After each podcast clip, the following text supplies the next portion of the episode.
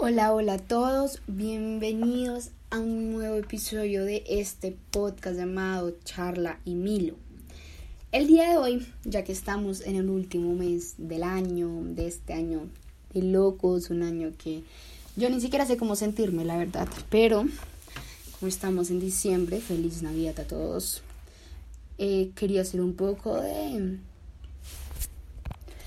de una reflexión de este año, ¿saben? Como tomar un poco de lo que ha pasado y tal vez este año a mí cómo me ha cambiado y darles un poco como de mi punto de vista de este año.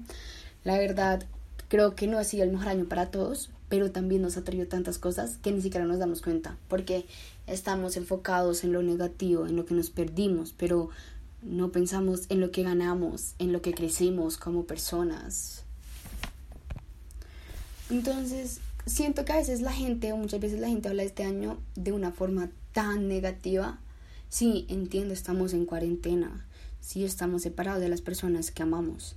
Y estamos intentando seguir con una educación de una forma normal y sé que las clases en línea para nadie es fácil, tanto en el colegio como en la universidad, trabajar en línea, todas son vainas nuevas, encerrarnos en nuestras casas, perder nuestro grado para algunos, empezar la universidad desde forma online. Todo esto es nuevo. No les mentiré, hasta para mí ha sido duro. No saben cuánto yo haría por abrazar a las personas con las que no he podido estar desde hace tantos meses, poder visitar a mis amigos, poder estar con mis abuelos sin tener que preocuparme. Pero algo que nos ha enseñado este año es que la vida está llena de sorpresas. Siempre nos decimos como, ay, no sabemos qué pase mañana, pero de verdad este año nos demostró que no sabemos qué va a pasar el día de mañana. Pero algo también importante recalcar es que uno decide cómo quiere ver este año. Yo siempre les dije en otro capítulo les puse cómo uno quiere ver el, la vida, con qué ojos quiere ver cada día, como un día nuevo, un día malo. Pero me he puesto a pensar en lo que nos ha dejado este año o personalmente les voy a decir lo que me ha dejado a mí este año.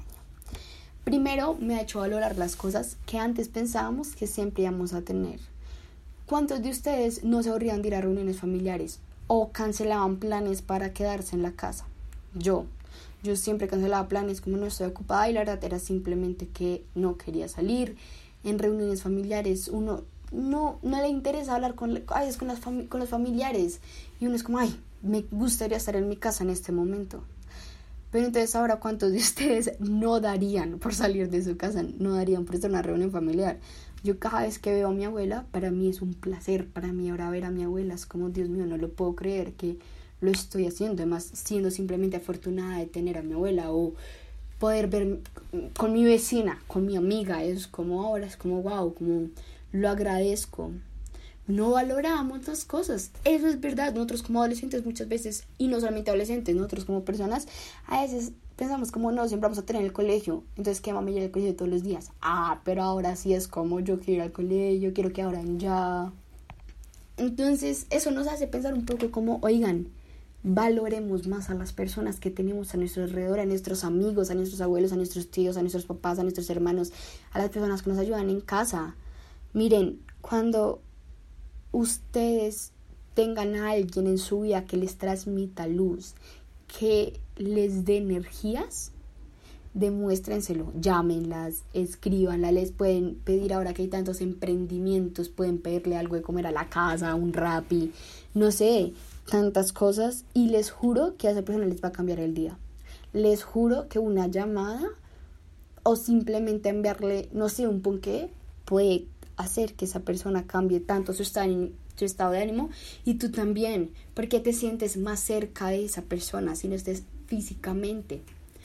Segundo, fue que yo aprendí mucho de mí misma. A veces uno puede ser un misterio para uno, a veces, como les hablé en mi primer capítulo de amor propio, muchas veces nosotros no nos descubrimos, no sabemos nuestros gustos. Y yo siento que a mí esta cuarentena, esta pandemia me ha ayudado mucho en descubrir cosas que eran difíciles para mí. Descubrir, por ejemplo, que tenía la habilidad de escribir, que yo no sé, o sea, este proyecto de podcast fue la verdad medio de una noche de cuarentena sin hacer nada, sin tener planes, sin saber qué hacer, empecé con este podcast y el día de hoy se ha vuelto como una parte muy importante para mí. Este es el momento perfecto. Esta cuarentena, este año fue el momento perfecto para uno poder chequearse a uno, ¿saben? Como poder hablar con uno mismo y es como, oye, tú qué persona eres, qué quieres ser y tal vez tomar nuevos caminos. Eso es lo que dicen. La cuarentena también nos ayuda a ver nuestras amistades verdaderas, porque dicen que un amigo está en las buenas y más en las malas. Y siento que este momento que tuvimos unos malos momentos, cada uno tuvo sus crisis existenciales, que nos pasa mucho a nosotros los adolescentes, pudimos chequear esas amistades y tal vez ver amistades que tenemos olvidadas y decir, oye, yo por qué me dejo hablar contigo, por qué si tú me das tanta luz y en verdad has estado conmigo, como que tal vez los olvidamos y es poder apreciar eso.